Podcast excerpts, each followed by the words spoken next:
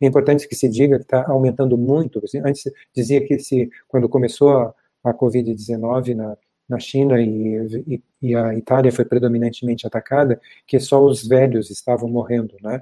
Há um mês atrás eu vi uma reportagem dizendo que aqui em São Paulo, no, nos 30 dias que precederam aquela reportagem, o número de pessoas abaixo de 60 anos que tinham adquirido essa doença havia uh, uh, se multiplicado por 10, né? Uh, porque, o, obviamente, o confinamento estava né, levando a um nível mais baixo de, de vitamina D, e isso estava levando a uma maior gravidade da, uh, ou suscetibilidade de populações que eram mais resistentes, pessoas mais jovens, né? E agora a gente está vendo crianças morrendo por Covid-19, você está vendo uma nova doença autoimune surgindo entre as crianças que se recuperam da Covid-19, doença autoimune essa que ataca o coração, o sistema imunológico atacando o coração e provocando alta mortalidade.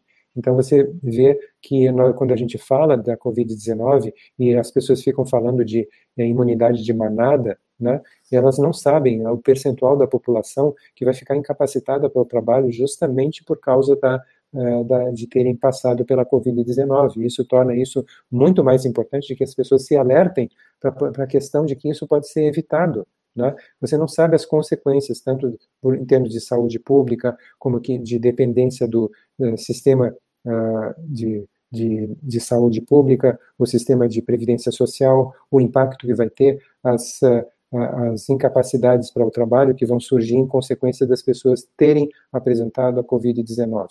E veja o quanto é importante para que o administrador de saúde que nos ouve, né, perceba, perceba que é obrigação nossa corrigir níveis de qualquer parâmetro e corrigir níveis de um, de um hormônio que é o regulador do sistema imunológico, né?